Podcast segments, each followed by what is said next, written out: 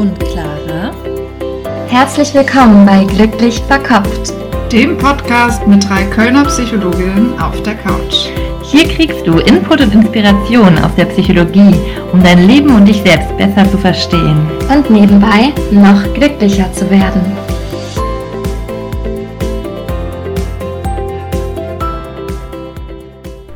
Herzlich willkommen bei Glücklich Verkopft, dem Podcast mit zwei Psychologinnen auf der Couch. Wir sind Jessie und Clara und heute wollen wir mit euch sprechen über die Fähigkeit, Krisen zu meistern. Oder kurz gesagt, über Resilienz. Ja, äh, Jessie, kennst du denn Personen, wo du sagen würdest, da spielt Resilienz eine Rolle? Vielleicht auch berühmte Personen? Mm, es geht ja immer darum, wie geht man mit Rückschlägen oder mit Schicksalsschlägen um. Ne? Dann gibt es mhm. ja manchmal Menschen, da fragt man sich, wie machen die das? Und ich finde zum Beispiel ist ähm, Samuel Koch, der mhm. hatte ja damals diesen schlimmen Unfall bei Wetten Das. Ja. Und ähm, sitzt seitdem auch im Rollstuhl. Mhm. Ähm, ist aber statt daran zu zerbrechen, irgendwie stärker daran geworden. Ne? Also man sieht ihn jetzt manchmal in äh, Filmen als Schauspieler. Mhm. Und er hat sogar auch ein Buch zu dem Thema geschrieben, Resilienz. Mhm, da kommen wir später wahrscheinlich auch nochmal drauf zu sprechen. Ja, gute Idee, ja. genau, jetzt hast du damit aber schon angefangen. Was genau ist die Definition von Resilienz? Resilienz ist psychische Widerstandskraft. Das klingt ähm, erstmal ein bisschen mysteriös. Es geht darum, schwierige Lebenssituationen zu meistern und zu überstehen, ohne dass man langanhaltend davon beeinträchtigt wird. Ja, es geht darum, Stress, Belastungen äh, mit innerer Stärke zu begegnen. Ja, das mhm. heißt, es ist irgendwie, wird irgendwie schon klar, das ist was, was schön ist, was, mhm. was wir mhm. uns wünschen und wo auch in Psychotherapie darauf hingewirkt wird, mhm. dass ähm, die Resilienz verbessert wird oder vergrößert mhm. wird. Mhm. Okay, und jetzt machen wir den Podcast. Warum ist das Thema denn für unsere Hörerinnen interessant? Naja, kleine oder große Krisen kennen wir ja alle. Ne? Das kann ähm, sowas sein wie eine Trennung, die man nicht vorhergesehen hat. Mhm. Ne, der Partner macht Schluss, man war lange zusammen und fühlt sich da erstmal total alleine gelassen, aus seinem Leben rausgerissen, mhm. hilflos. Also das kann ja wirklich eine richtige Krise sein. Ne? Mhm. Und auch da macht es einen Unterschied. Dann gibt es Menschen, die ne, natürlich trauern, aber die trotzdem relativ gut damit klarkommen, die ihr Leben weiterführen können, die nach einer gewissen Weile wieder positiv in die Zukunft gucken mhm. Und dann gibt es wiederum Menschen, die sich von solchen Schicksalsschlägen nicht so gut erholen. Mhm. Fallen dir noch andere Beispiele ein? Hm, für Schicksalsschläge meinst du? Ja. Ähm, ja, vielleicht auch sowas wie, man ähm, muss sein Studium abbrechen, man schafft sein Studium vielleicht nicht. Ähm, oder man wird gekündigt. Ne? Oder vielleicht auch ähm, eine Krankheit, die eine Diagnose, ne, habe ich auch gedacht. Irgendwas Chronisches. Ja. ja. irgendwas, was wirklich eine Veränderung ja noch in das mhm. Leben ähm, reinbringt oder ja. in die Lebenserwartung. Ja. Oder Tod eines Elternteils ne? oder traumatische Erfahrungen vielleicht mhm. auch. Also es gibt ja schon viele Schicksalsschläge, die, ja, die im Leben passieren können. Ja, und kaum jemand geht, glaube ich, ohne solche mhm. ähm, Schicksalsschläge oder ohne Krisen mhm. durchs Leben. Und darum ist auch Resilienz so wichtig. Mhm. Und wir wollen uns hier auch so anschauen, Resilienz ist es eigentlich was, was wir selber beeinflussen können?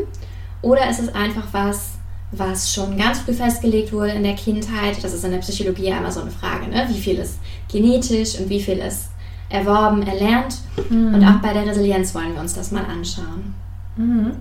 Genau. Ähm, ja, ich glaube, ähm, die Forschung oder die Studien oder die ne, Forschungslage dazu sagt, es ist teils, teils. Ne? Also wie es ja eigentlich bei fast allen mhm. psychischen Phänomenen ist. 50-50 könnt ihr euch noch merken. Genau. eigentlich meistens. So. Also ein Teil ist ähm, angeboren ne? oder vielleicht auch sehr früh in der Kindheit erworben und ein anderer Teil, ähm, den kann man sicherlich auch im Hier und Jetzt noch verändern. Mhm. Ne? Was wären denn so Dinge, die werden angeboren? Mhm. In Bezug auf Resilienz. Ja, in Bezug auf Krisen auch. Also bestimmt ist es hilfreich, ein gewisses, eine gewisse Intelligenz zu haben. Ne? Also ähm, das ist was, das wirklich genetisch ist zum allergrößten Teil. Mhm. Ne? Und damit ähm, wirst du geboren. Klar, du kannst ähm, durch Bildung steigt dein Wissen, aber so diese Grundintelligenz ist erstmal angeboren. Mhm. Genau, also ne, das haben ja sogar Studien gezeigt, dass Intelligenz, ähm, eine durchschnittliche Intelligenz für Resilienz eine Rolle spielt. Oder auch emotionale Faktoren wie zum Beispiel ähm, Emotionsregulation, Handlungskontrolle. Was ist das denn? Was ist Emotionsregulation? Hm, Emo Emotionsregulation ist ähm, die Fähigkeit, mit Emotionen umzugehen. Und da sind Menschen ganz unterschiedlich. Ne? Also wenn ich jetzt traurig bin, manche ähm, verbleiben zum Beispiel in diesem traurigen Zustand und kommen da gar nicht mehr raus. Andere sind traurig ähm, und können da aber sich selber wieder draus rausfinden und vielleicht irgendwie dann wieder was Konstruktives machen. Das klingt schon sehr resilienzverwandt. Genau. Ne? Schon ja. wenn du es so erklärst, Ja. weil da geht es ja auch darum, aus Krisen Aus, ja, wieder das rauszukommen. stimmt. Ja, Ja. genau. Ne, Oder Selbstwirksamkeitserwartung spielt da ist auch sicherlich ein Einflussfaktor in Resilienz. Was genau ist das? Weißt du das? Ja. Selbstwirksamkeitserwartung, das bedeutet, glaube ich, dass ich selber einen Einfluss habe in meinem Leben. Mhm. Also die Dinge, die ich tue, tue ich die umsonst, weil es ist sowieso schon alles vorbestimmt. Dann Mhm. habe ich eine geringe Selbstwirksamkeitserwartung. Und bei einer hohen Selbstwirksamkeitserwartung gehe ich davon aus, dass wenn ich hart arbeite zum Beispiel, dass ich dann schon den Job bekommen werde, Mhm. den ich haben Mhm. möchte. Oder dass ich dann schon ein relativ erfolgreiches Leben leben kann, wenn ich Mhm. dafür auch was tue. Mhm. Und eine hohe Selbstwirksamkeitserwartung ist eben auch hilfreich dafür, aus Krisen wieder rauszukommen. Mhm. Ja. Oder auch Faktoren ist eine Unsicherheitstoleranz. Also ne, da unterscheiden sich Menschen ja auch. Die einen, die können unsichere Situationen viel besser aushalten, zum Beispiel gerade eine Arbeitslosigkeit. Andere, denen geht es damit ganz, ganz schlecht, ne? keine Kontrolle zu haben. Mhm. Ähm, Mhm. Oder auch die Fähigkeit, Beziehungen aktiv zu gestalten ne, und aktiv mitwirken zu können. Also auch das sind Einzelfaktoren ähm, auf die Resilienz, die teilweise vielleicht mit genetischen Faktoren verknüpft sind, teilweise aber auch in der Entwicklung, in der Kindheit erworben werden, teilweise aber sicherlich auch heutzutage beeinflussbar sind. Resilienz ist ja schon auch so ein Modebegriff oder ein Thema, mit dem Mhm. sich viele Menschen im Moment beschäftigen oder in den letzten Jahren Mhm. beschäftigen. Allerdings wurde es schon in den 1950er Jahren zum ersten Mal Mhm. groß untersucht. Mhm. genau, eine Studie, die Psychologen aus ihrem Studium auch kennen.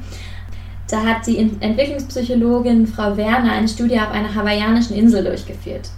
Und da hat sie über vier Jahre lang sehr viele ähm, junge Mädchen beobachtet, die in schlechten Verhältnissen aufgewachsen sind. Ach, das ist die Kawaii-Studie, ne, von der du gerade erzählst. Genau, ja. Mhm. Die ähm, in Armut aufgewachsen sind, vernachlässigt wurden, teilweise misshandelt. Die Eltern waren getrennt, ähm, viele Väter waren süchtig nach Alkohol und ähm, insgesamt nicht die besten Startbedingungen. Mhm. Und wenn man das so hört, würde man denken, okay, die Kinder haben es halt echt schwer und es ist sehr unwahrscheinlich, dass die so viele negative Sachen in der Kindheit wieder ausgleichen können. Mhm. Oder? Also wäre jetzt erstmal intuitiv Ja, würde man denken. das genau. zu denken. Ne? Wer ja. so einen schlechten Start hat, der, ähm, ja, der hat es halt echt schwer. Und es stimmt, also die Startbedingungen waren wirklich schlecht. Ähm, und die Forscherin hat sich dann angeschaut, wie entwickeln sich die Kinder denn? Und da hat sich gezeigt, dass ungefähr ein Drittel der Kinder trotz dieser ganzen Schwierigkeiten zu selbstbewussten, sicheren, leistungsfähigen Erwachsenen herangewachsen ist. Ja? Die hatten hinterher einen Job, die hatten persönliche Beziehungen, Freundschaften, Partnerschaften und ähm, das wurde dann als Resilienz bezeichnet. Mhm. Oder so wurde das dann erklärt. Es gab nämlich etwas, was die Kinder hatten, was die anderen nicht hatten. Weißt du es noch aus, aus dem Studium? Was hatten die? Mhm. Äh, Ich glaube, es waren verschiedene Dinge. Ich glaube, einmal spielte da auch die Intelligenz und auch das Temperament eine Rolle, ne, weil das Temperament der Kinder auch beeinflusst, wie die Mhm. ähm, Erwachsenen und andere Bezugspersonen mit ihnen umgehen. Genau. Ja, also so vielleicht auch so Gewo- Robustheit, Energie, sozial verbindliches Wesen. Genau, zu netten Kindern ist man netter. Mhm, genau. Und ich glaube auch die emotionale Bindung an die Eltern und wenn die Eltern eben, wenn das irgendwie nicht verfügbar war, dann auch eine Ersatzbezugsperson. Das finde ich super wichtig, ne? weil es ist auch gut übertragbar, dass Kinder brauchen mindestens eine positive, inspirierende Person in ihrem Leben, Mhm. die an sie glaubt. Das müssen nicht Mhm. unbedingt die Eltern sein. Ne? Das gibt ja auch jetzt für Kinder, die in schwierigen Verhältnissen aufwachsen, viele Programme, wo Mentoren zur Seite gestellt werden. Ich nehme an, dass das alles auch auf diese Studie Mhm. zurückgeht, weil man eben Ja. gemerkt hat, es muss diese eine Person geben, Ja. die einen positiven Einfluss hat und die an das Kind glaubt. Und Mhm. dann kann ganz viel ausgeglichen werden. Ja, ja, und es war auch wichtig, dass die Kinder eben die Überzeugung entwickelt haben, für ihre Erfolge selbst verantwortlich zu sein. Mhm. Das finde ich auch noch einen ganz wichtigen Punkt. Da sind wir wieder bei der Selbstwirksamkeitserwartung. Mhm. Ne? Dass Ja. sie dann die Erwartung hatten, ah, okay, ich bin wirksam, das, was ich mache, bringt was. Es Mhm. lohnt sich zum Beispiel, sich anzustrengen. Ja, ja. Aber auch die Gesellschaft hat auch eine Rolle gespielt. Ne? Ich glaube zum Beispiel die Schule, welche Werte wurden da vermittelt ne? und dass da haltgebende Werte vermittelt wurden, auch das hat einen Einfluss auf die Resilienz der Kinder. Mhm. Mhm. Ja, das ist alles ja ganz spannend. Ähm, jetzt können wir natürlich nicht mehr viel dran machen, wie wir aufgewachsen sind. Das stimmt, ne? Das ist ja leider vorbei, oder auch nicht unbedingt leider, aber es ist vorbei. Ähm, das heißt, wir haben da vielleicht mehr oder weniger Resilienz gelernt. Mhm. Ähm, was können wir denn jetzt noch tun, um mit künftigen Krisen vielleicht besser umzugehen? Mhm. Ja, das finde ich jetzt auch einen ganz wichtigen Punkt, ähm, der auch einfach super, äh, ja, super wichtig auch ist für uns, was wir einfach daraus mitnehmen können für unseren Podcast, ne? weil wir auch wollen, dass ihr aus dem Podcast auch was mitnehmen könnt, wie ihr vielleicht mit Schicksalsschlägen umgehen könnt. Da gibt es in der Resilienzforschung ganz häufig die Säulen der Resilienz. Ne? Das sind Mhm. mal sechs, mal sieben, mal acht, je nachdem Mal welche zehn. Theorien, mal zehn, je nachdem welche Theorien sich anschaut. Und ähm, ich würde sagen, tatsächlich an all diesen Säulen kann man selber etwas tun. Diese Säulen kann man selber beeinflussen, Mhm. oder? Ja, wie wäre es, wir nennen sie erstmal und dann gehen wir auf die unterschiedlichen Mhm. ein. Gute Idee. Okay? Ja. Also, ich lese mal vor. Die Säulen sind Optimismus, Akzeptanz, Lösungsorientierung, Opferrolle verlassen, Verantwortung übernehmen, Zukunftsplanung, Netzwerkorientierung und auf sich selbst Acht geben. Genau, das sind die Säulen, die eben einen resilienten Menschen auszeichnen oder die eben dazu beitragen, dass man mit Schicksalsschlägen gut umgehen kann. Ja, dann gucken wir uns die Säulen mal nacheinander an. Optimismus. Was meint Optimismus in dem Zusammenhang mit Schicksalsschlägen? Mhm. Optimismus ist ja eine Art, das Leben zu sehen. Ne? Optimismus heißt, ich gehe davon aus, dass gute Dinge passieren und ähm, ich glaube, dass es schon gut wird. Mhm. Und ähm, in dem Sinne heißt Optimismus, würde ich das so interpretieren, dass ich denke, dass ich die Krise wahrnehme, aber dass ich auch denke, sie wird vorbeigehen. Mhm. Und ähm, ich werde eine Lösung dafür finden. Mhm. Ja, also zum Beispiel nach der Trennung, dass man sich dann trotzdem bewusst macht, ähm, ich werde vielleicht einen neuen Partner finden, ne? oder ich kann auch alleine glücklich sein, ich kann selbstständig sein zum Beispiel. Und einfach da optimistisch mit der Situation umgeht. Mhm. Nur noch mit der Krankheit vielleicht nicht direkt davon ausgeht, den schwersten Verlauf zu haben, nicht ins Katastrophisieren reingeht, ne? nicht in den Pessimismus, sondern eben denkt, ja, aber wer weiß, vielleicht werde ich nur einen ganz leichten Verlauf haben. Mhm. Mhm. Damit meinen wir jetzt nicht, dass ihr unbedingt alles schönreden müsst, ne? aber grundsätzlich ist Optimismus besser für Bewältigung und für die psychische Gesundheit Mhm. als ein Pessimismus. Mhm. Mhm. Ja, womit wir auch schon fast zur zweiten Rolle, äh, zur zweiten Säule kommen, nämlich der Akzeptanz. Mhm. Was bedeutet Akzeptanz in dem Zusammenhang? Ich glaube, wir Menschen sind ja Gewohnheitstiere. Das heißt, wir mögen das sehr gerne, wenn wir wissen, was uns erwartet. Und wenn sich was verändert, dann finden viele von uns das erstmal an sich negativ. Mhm. Und da ist es sehr wichtig zu akzeptieren, dass Veränderung zum Leben dazugehört. Also Mhm. vom ersten Tag der Geburt an bis ganz zum Schluss verändert es sich eigentlich. Ne? Sowas, dass Dinge gleich bleiben, ist eigentlich gar nicht so richtig möglich. Kommt uns vielleicht manchmal so vor, aber es verändert sich Mhm. trotzdem, ne? weil auch wir uns Mhm. verändern. Aber auch nur durch Neues kann es ja Wachstum und Entwicklung geben. Und auch da geht es eben zu akzeptieren, die Situation ist so, aber sie kann für mich eben auch Wachstum, Entwicklung heißen und neue, ja, neue Perspektiven möglich machen. Mhm. Genau, und da vielleicht auch nochmal wichtig, ähm, häufig ist ein Schicksalsschlag ja eine Veränderung im Leben, wie man sich das bisher vorgestellt hat. Ne? Das ist ja ganz häufig der Fall. Also beispielsweise, ne, ich habe mein Leben mir mit dem Job oder mit der Familie vorgestellt und dann passiert eine Trennung, vielleicht auch eine Scheidung und ähm, mein Leben verläuft nicht mehr in den Bahnen, wie ich es wie ich's eigentlich erwartet habe. Ne? Und wenn ich dann aber an dem Zustand festhalte, den ich vielleicht vorher hatte oder den ich mir wünschen würde und gar keine anderen Möglichkeiten ähm, geltend machen kann, dann kann das sehr, sehr unglücklich machen, wenn man da so festhält und gar nicht loslassen kann. Und da hi- hingegen bedeutet Akzeptanz eben auch, den neuen Zustand zu akzeptieren. Ne? Zum Beispiel Samuel Koch, der musste erstmal akzeptieren, dass er tatsächlich nicht mehr laufen kann. Mhm. Ne, das ist ganz wichtig, um dann wieder mit der Situation umgehen zu können. Mhm. Mhm. Okay. Der nächste Punkt, die nächste Säule ist die Lösungsorientierung. Eng verwandt auch mit der Säule der Zukunftsplanung. Ne, das sind, finde ich, zwei Säulen, die eigentlich sehr eng miteinander in Zusammenhang stehen. Ähm, Lösungsorientierung bezieht sich vor allem auch auf eine Art und Weise, wie man mit Problemen umgeht. Ne, da gibt es auch die, das nennt man auch Lageorientierung und Handlungsorientierung. Also das eine, bei der Lageorientierung ist man auf das Problem fokussiert. Man denkt also nur über das Problem nach, sieht nur die negativen Dinge. Ne? Zum Beispiel bei einer Klausur, in der man durchfällt, wenn man diese Lageorientierung hat, da denkt man darüber nach, was schlecht gelaufen ist, was beim nächsten Mal wieder schlecht laufen könnte. Ne? Man ist sehr frustriert. Wenn man die Lösungsorientierung hat, ne? also die Handlungsorientierung, dann fokussiert man sich darauf, was kann ich machen beim nächsten Mal, um nicht mehr durchzufallen? Was kann ich im Hier und Jetzt schon verändern in meinem Handeln? Man denkt also viel weniger über das Problem nach, sondern eher in einen sehr konstruktiven Zustand. Was kann ich jetzt schon ändern? Zum Beispiel, ich wiederhole nochmal die ähm, Klausurinhalte. Mhm, genau. Und sobald man lösungsorientiert denkt, wird die Krise auch nicht mehr als unüberwindbar wahrgenommen. Das heißt, solange ich mich nur auf das Problem fokussiere, kann ich ja gar keine Lösung finden. Ne? Und ähm, dadurch komme ich dann auch selber wieder in die Verantwortung, weil ich suche ja eine Lösung und ich bin wieder aktiv. Mhm. Ja, genau. Ja, die nächste Rolle ne, ähm, passt dazu jetzt nächste auch schon. Äh, die nächste Säule. Äh, die nächste Säule passt dazu auch schon. Die nächste Säule ist nämlich die Opferrolle zu verlassen. Mhm. Da können wir eigentlich die folgende Säule auch schon mit dazu nehmen, finde ich. Das ist nämlich Verantwortung übernehmen. Und ich finde, in dem Moment, wo man die Opferrolle verlässt, übernimmt man wieder Verantwortung. Mhm. Oder andersrum, wenn man Verantwortung übernimmt, kann man nicht wirklich in der Opferrolle mhm. bleiben. Ja, das stimmt. Das ist sehr eng miteinander verbunden. Ja. Ähm, ich finde auch ganz wichtig, ähm, es geht ja hier auch um Schicksalsschläge und Schicksalsschläge passieren im Leben ja auch einfach. Ähm, und das können wir nur ganz begrenzt beeinflussen, was uns im Leben passiert. Und manche Dinge können wir überhaupt nicht beeinflussen.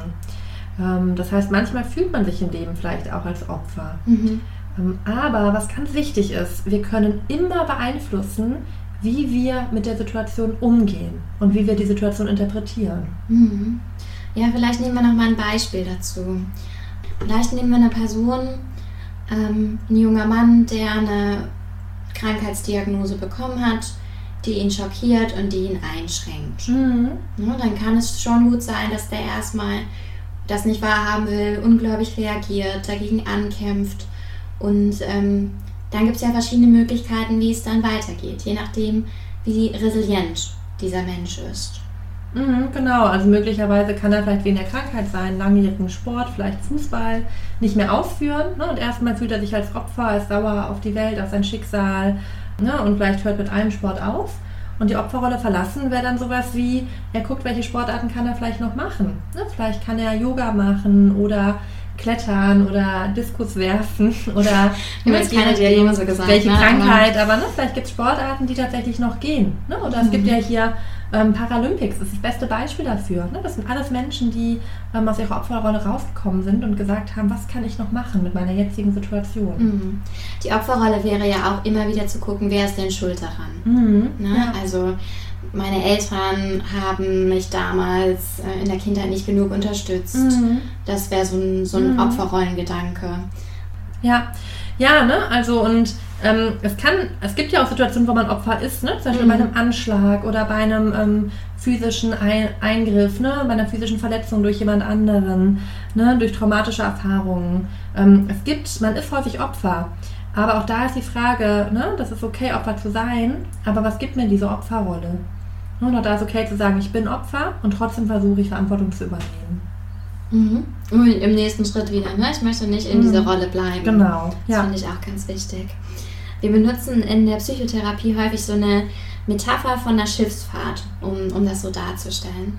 Also auch ähm, bei einer Schiffsfahrt ist es ja so, ähm, dass man mal ganz entspannt irgendwie den Rhein runterschippern mhm. kann und ein anderes Mal kommen dann richtig hohe Wellen, ne? so, wie, so es auch im Leben manchmal einfach läuft, mhm. einfach so schön vor sich hin, man kann das Leben genießen und dann tauchen aber schon wieder die nächsten Wellen auf, ne? die ein Hin- und Herschütteln und schwierig sind und Stress und Belastung.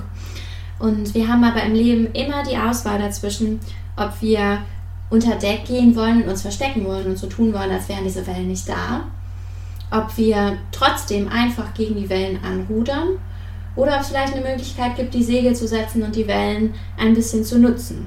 Und das ist so eine Metapher dafür, herauszufinden, was in der Situation ist vielleicht eine gute Herangehensweise, ohne zu vermeiden, sondern aktiv zu bleiben und trotzdem aber nicht gegen alles anzukämpfen, sondern Dinge anzunehmen und dann aber das Beste draus zu machen. Und das ist, finde ich, für diese Verantwortungsübernahme auch ein voll schönes Bild. Mhm, ja, ist wirklich schön, diese Schiffsmetapher. Und Zukunftsplanung zählt als nächste Rolle eigentlich auch genau in die gleiche Richtung. Ne, also passt zur Lösungsorientierung. Bei der Säule geht es darum, ähm, dass man die Zukunft proaktiv mitgestaltet ne, und auch eine Zukunftsvision entwickelt. Ne, da hattest du auch schon ein schönes Beispiel. Ähm, es gibt verschiedene Wege im Leben. Mhm. Es gibt nicht nur den einen Weg, glücklich zu sein. Und vielleicht klappt es dann nicht mehr. Angenommen, ich möchte jetzt erfolgreicher Sportler werden, das ist immer mein Traum und dann kann ich das wegen der Erkrankung nicht mehr. Dann muss ich meine Zukunft irgendwie umorientieren. Das ist auch ein wichtiger Punkt.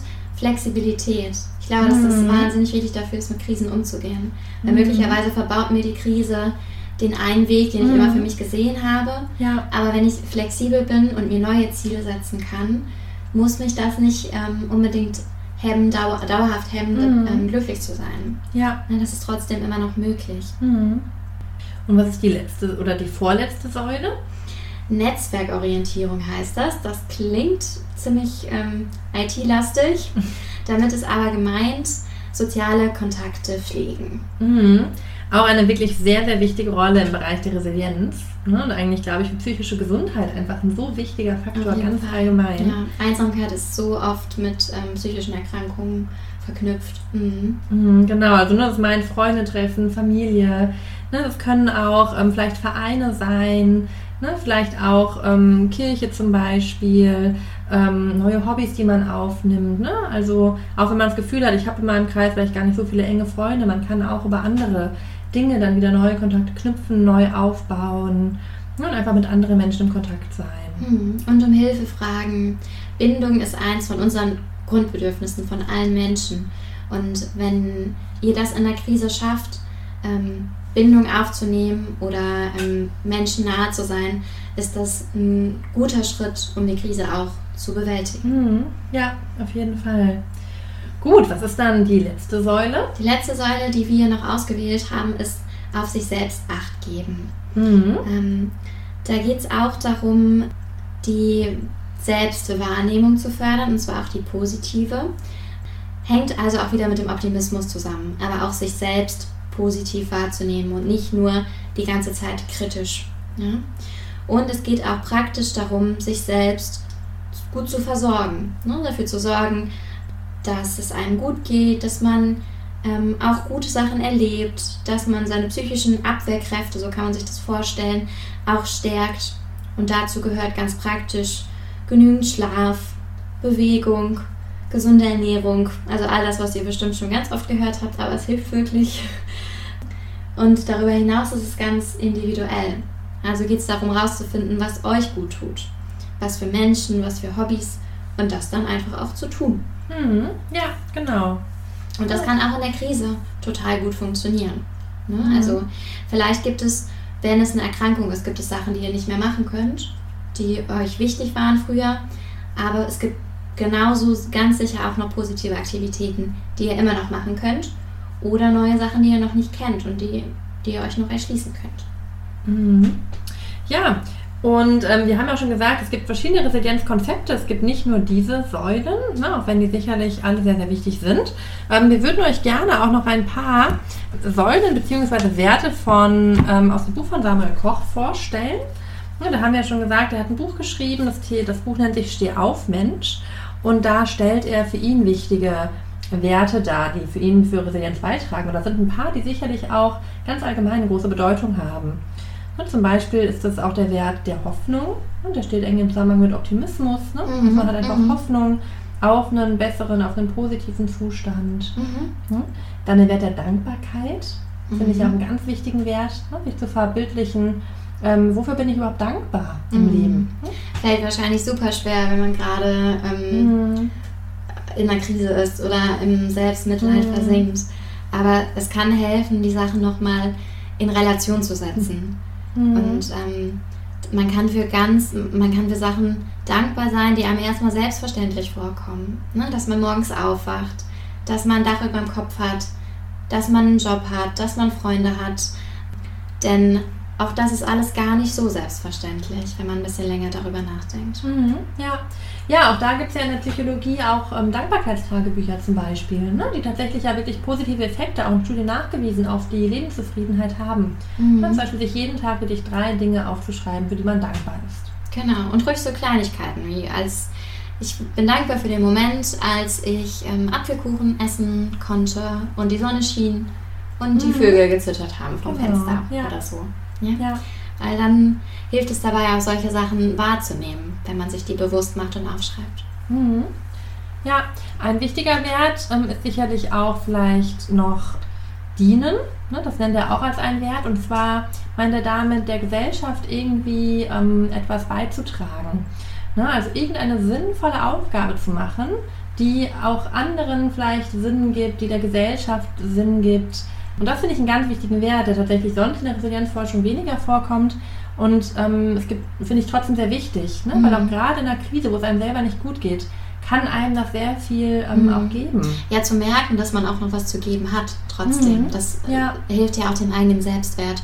Und ich habe gerade gedacht, das passt schon eigentlich auch zu Verantwortungsübernahme und Opferrolle mhm. verlassen. Ja. ja. Weil dann in dem Moment bist du wieder aktiv und du tust ja. was und ähm, kannst dich dann auch so erleben. Ja, ja.